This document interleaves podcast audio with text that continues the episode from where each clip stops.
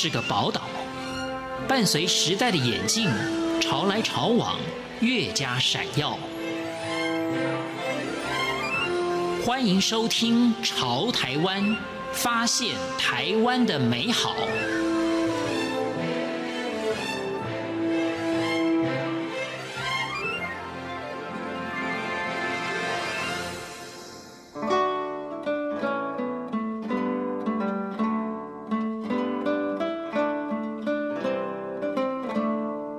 各位听众朋友，您好，欢迎收听《潮台湾》，我是赵伟成。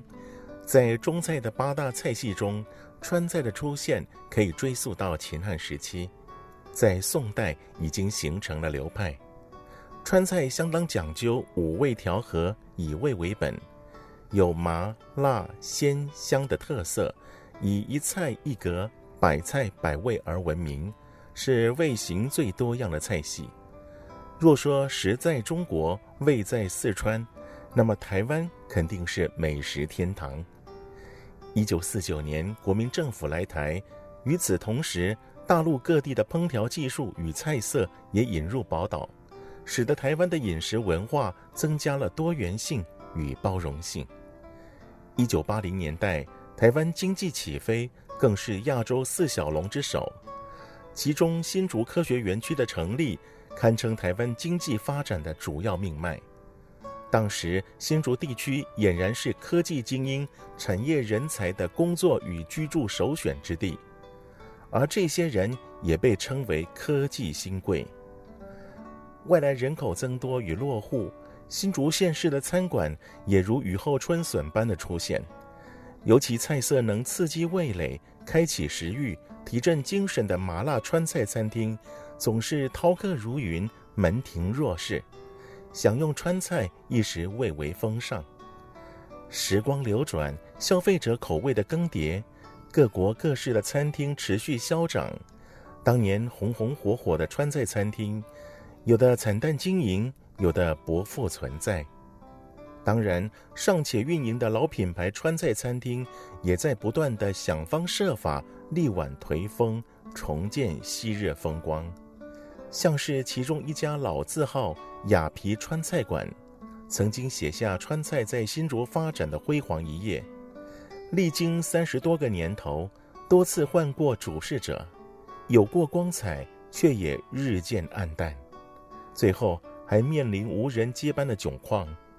出让是下下策，却也是延续川菜的可能时刻。接手的人不是餐饮同业。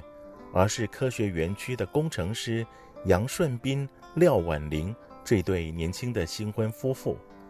神奇的是，两位科学园区工程师竟然在短短时间内，将这家摇摇欲坠的老餐馆转亏为盈，重新擦亮这块蒙尘已久的川菜老招牌。到底科技人是如何让老川菜馆子逆转胜？今天。就来听听科技新贵振兴川菜馆的故事。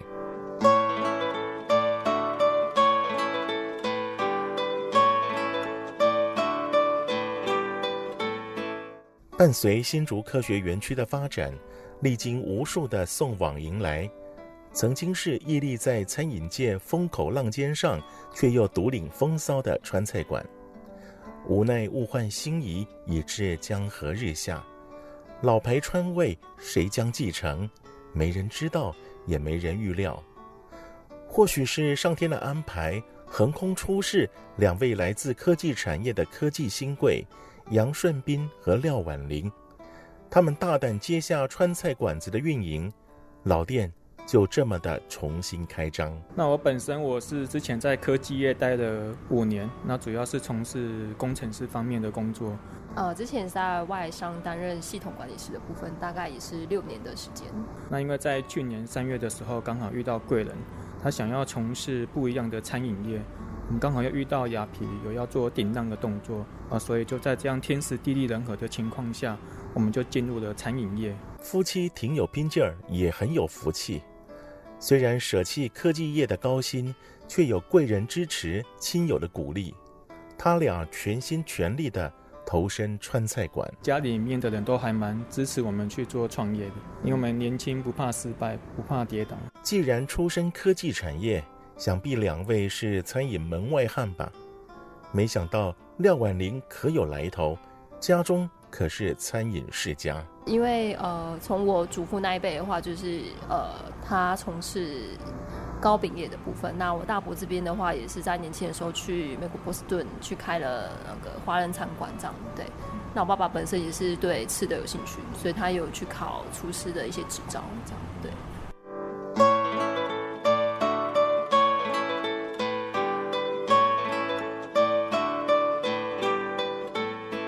老餐厅多少有些旧习漏规，事情的部分倒好处理，人的部分可就难了。但是为了便于管理，大刀阔斧的人事改革是免不了的举措。若有过渡期的阵痛，也是必然的历程。最大问题，我觉得是，呃，员工的部分他没有去做一个怎么讲专业上的一些训练，前员工啊，对。那他本身的一些专业的一些能力的话是比较短缺的，对。那可能之前的呃内场的员工的话，他们也是领导他那一部分也做得比较没那么好，对对对。科技产业重视的是有效管理，对的人要放在对的位置，才会发挥最大效能和效率。杨顺斌、廖婉玲重新制定餐厅内外场的工作规范，两人各司其职，并礼聘饭店专业经理人，针对接待礼仪、点餐、出餐流程、桌边服务等饭店管理模式来比照实行。我太太是负责会计跟人事的部分，那我主要是负责呃行销的部分。还有原物料控管的部分，人事的嘛，因为其实在进来之前的话，就已经有先找好内外场的主管了，那都是自己比较信得过的人。对，那我本身跟先生也是，呃，在里面担任工作人员。那像我的话，比较偏向是柜台跟现场的人士，那他就是。只要负责是在出出菜的人的那一端去把关那个品质。进一步来说，他们将科技界执行的管理手法导入在餐馆的所有运作里。嗯，我在原物料控管的部分，我是针对每一个品项，我会去对对它的那个价钱去做一个嗯圈洽去做管理，至于看它价价格的跳动有没有在合理的范围。就是因为原物料的价钱会对我们的那个毛利会影响很大，所以这部分需要去做严加的控管。呃，主要也是看报表吧，可能跟前去年同期去做一个比较，那可能就是要呃每一季或者是半年去更换一下彩色的部分。对，因为这个也是有一些呃，比如说利润上面会有一些波动啊，对，可能要淘汰一些。呃，利润不是那么高，但是点阅率也不是这么高的一些菜，对，要换一些新菜这样，对。就是，例如外场的部分，从那个光盘的摆设啊、桌边的服务等等，都有一些 SOP 的流程，还有出菜的顺序等等。既是餐馆，菜色烹调当然是重点。杨顺斌、廖婉玲和主厨颇有共识，认为现代的川菜除了要麻辣鲜香。还要营养少负担，费了一番功夫做了菜色与烹煮手法的调整，果然道道老少咸宜，盘盘男女赞许。这足以证明老店要有新意，美食料理要懂民之所欲。我们其实从去年就是灵芝啤酒虾，对，然后还有另外的话比较主打的是水煮牛。对，这个其实是川菜很常见的，还有剁椒鲈鱼的部分。对，那不辣的菜色的话，其实呃小朋友跟老人都爱吃的，其实是比较偏向橙汁排骨啊，或者是一品花雕鸡、鸡豆酥鳕鱼，对，比较偏大众化的口味。那因为其实现在的，因为我们的客人主要是偏园区还有家庭，那这些人士其实他们对重口味的话是比较不能够接受，所以我们有改善一些。比较偏少油少盐，但是还是保留那个香麻的一些香气的菜色。对。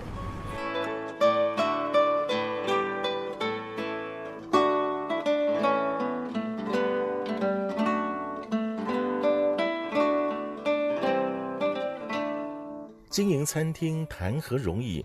杨顺斌、廖婉玲一度迷惘惆怅，毕竟要将老店彻底改造，其中的工程颇为浩大。幸好科学化的管理方式发挥了作用，不到六个月的时间，老店就有了起色。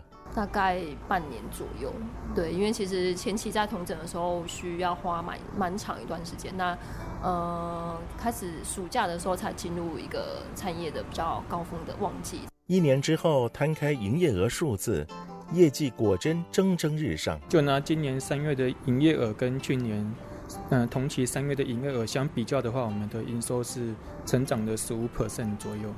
飞快的速度让老店起死回生。川菜老字号的蜕变，旧与新知都看在眼里，在改变的过程，富含人的思维以及对人的关心。呃，如果说优点的话，应该是比较偏向大众化口味，那会针对客人的一些需求的话，去特别的去做一些服务，这样对口味上的一些调整。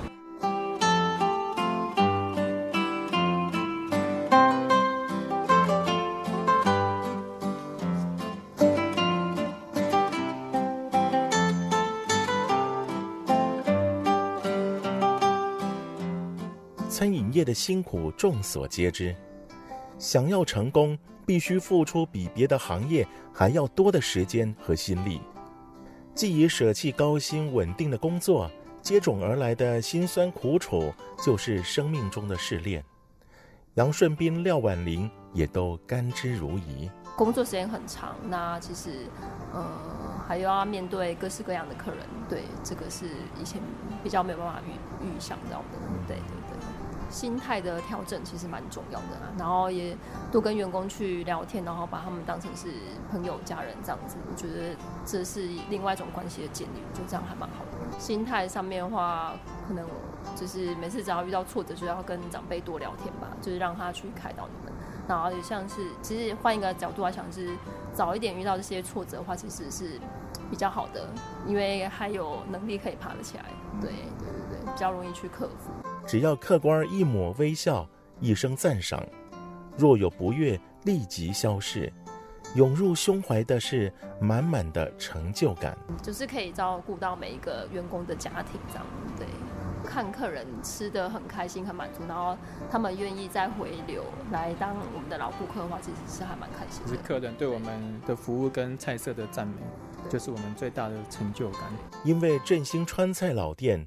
多了心思，有了规划，杨顺斌、廖婉玲携手走向未来，一路走来相挺的员工是朋友，也是家人，更是往前迈进的推动力量。期待当然是生意越来越好，比如说每一季可以成长呃十五到二十 percent，这个是我们比较乐见的。呃，因为我们我们餐厅目前也有规划，就是做一些上游产业的开发。我们可能会导入自己的油啊、水等等，那希望这些都可以节省我们的成本，然后把更多的呃利润拨给我们的员工，让他们可以在这个地方可以安居乐业。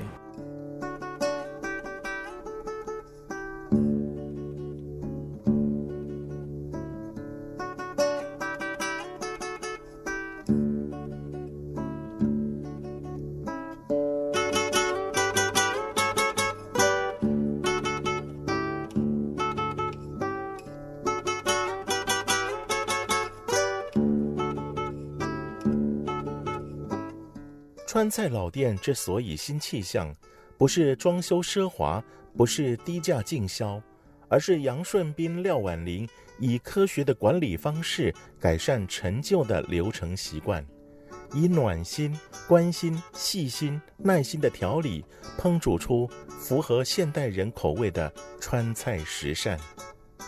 我是赵伟成，谢谢您收听今天的潮台湾，我们下回见。